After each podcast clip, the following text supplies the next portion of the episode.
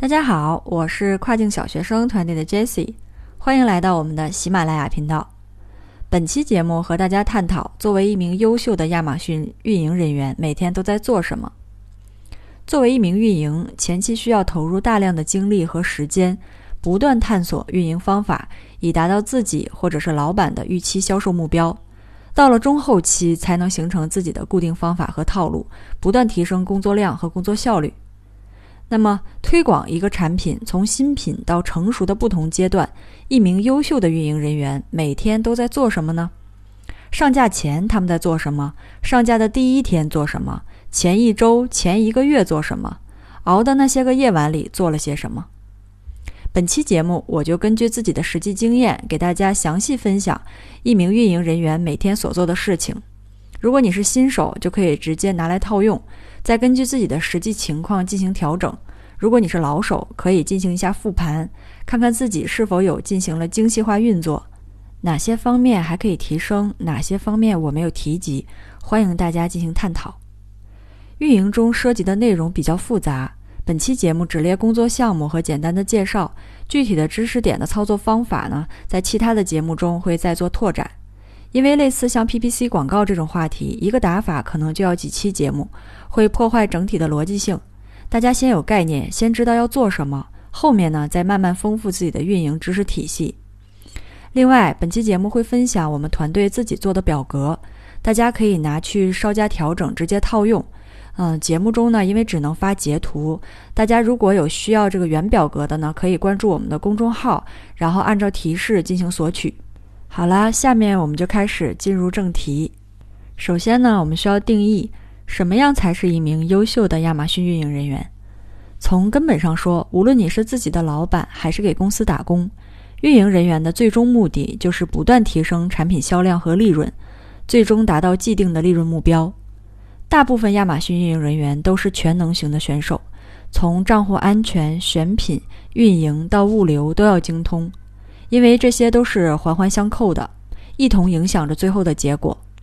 选品的具体方法，我们已经在之前的节目中讲过。那今天啊，还是只讲运营环节。那么，优秀的亚马逊运营人员到底每天都在做什么呢？其实这个里面包括新品上架前的准备工作是什么，新品上架做什么，新品上架第一个月做什么，还有就是上架以后的第二到第三个月做什么。以及产品成熟了以后，我们还需要做什么？现在呢，我们就从一个啊准备要上架的新品开始讲起。那第一项就是新品上架前的准备工作，我也会将这部分的表格发给大家。大家可以从表格中很清晰的看到，准备工作包括产品准备、listing 打造、测评准备、listing 上架以及物流五个方面。其中，产品准备又包括。包装盒的采购、品牌贴纸采购、说明书翻译及采购、售后卡制作、标签打印、贴标签以及装箱。在 listing 打造方面，包括定价、关键词筛选并埋入 listing，以及 listing 文字、图片、视频内容优化到位。在测评准备方面，又包括拍摄 review 视频、联系 QA 和测评 feedback 资源。准备 QA 以及测评内容，并埋入关键词，还有就是一个分配上屏的时间。在 listing 上架方面，包括购买 UPC 以及后台上传和表格上传。在物流方面，又包括联系货代、FBA 备货以及 FBA 发货。那除此之外呢？这里还有几点大家需要注意的。第一点就是在产品准备方面。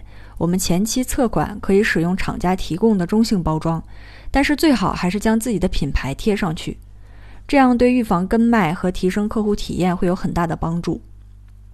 后期的话就可以直接购买印好 logo 的包装，包装盒呢也需要提前采购样品确认质量，说明书根据厂家提供的实际情况去确认是否需要重新翻译和印刷就可以了。第二点需要注意的是在 listing 的打造方面。这里面关于定价是可以根据运营的不同阶段去进行调整的。我们前期呢是为了抢流量，售价低于市场价而导致啊低利润或者是亏本，这是很正常的，大家也不要过于的去担忧。到了后期会调整到合理的价格区间。这里面我们也可以使用 Keepa 软件去分析竞争对手的价格阶段，作为定价的依据。Listing 页面呢是运营的基础，如果没有优秀或者是合格的 Listing，再牛的运营技巧也发挥不了作用。第三个需要注意的是，在测评方面，我们需要使用多种合规的方法同步操作，并且经常性的去寻找测评资源。我们留评的时间呢也要摊开，要有一定的订单量，严格按照安全的留评方法去操作。个别的呢也可以加购物车之后几天再进行购买。好了，那做好了上架的准备工作以后呢，我们就可以进行第二项工作了，就是新品上架。